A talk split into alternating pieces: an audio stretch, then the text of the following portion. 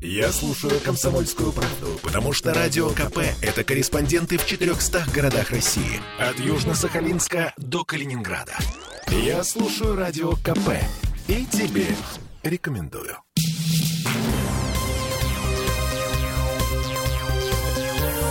Темы дня. А у нас тут зима на носу. Э, Совсем-совсем скоро. А, Причем не календарная, а климатическая. Это мы вернулись в петербургскую студию радио «Комсомольская правда». Я Дмитрий Делинский. Я Олеся Крупанина. А, Значит, слушаем, что говорит по поводу погоды на этой неделе а, ведущий специалист Центра погоды «Фобус» Михаил Леус.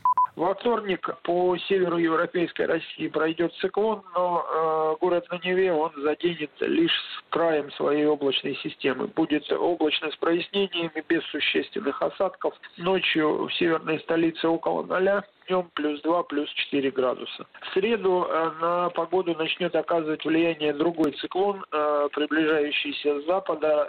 Его теплый атмосферный фронт в середине недели закроет небо плотными облаками, вызовет небольшие дожди. И э, температура воздуха в течение суток будет меняться мало, составит плюс 2, плюс 4 градуса. В четверг по территории э, Санкт-Петербурга пройдет холодный атмосферный фронт. Э, Дожди будут переходить в мокрый снег. Местами э, возможно образование гололедицы. Ожидается порывистый ветер. В такой ситуации ночью 0 плюс 2 в Санкт-Петербурге, днем плюс 3, плюс 5 градусов. В пятницу и в субботу этот циклон задержится над севером Европейской России и Санкт-Петербург и окрестности останутся на его периферии. Погода будет преимущественно облачная. Пройдут кратковременные осадки в виде дождя и мокрого снега. В пятницу плюс 2, плюс 4 градуса, в субботу плюс 1, плюс 3. Ну и в воскресенье в тылу этого циклона, о котором мы говорили, случится довольно резкий обвал холода, то есть э, к берегам Невы придут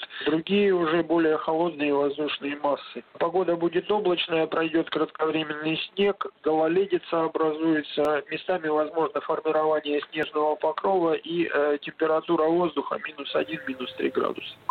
Вот. Местами возможно формирование снежного покрова. Да, слушай, ну это возможно, бабушка надвое сказала, а во-вторых, наш синоптик явно совершенно простужен. То есть был, очевидно, одет не по погоде и простудился.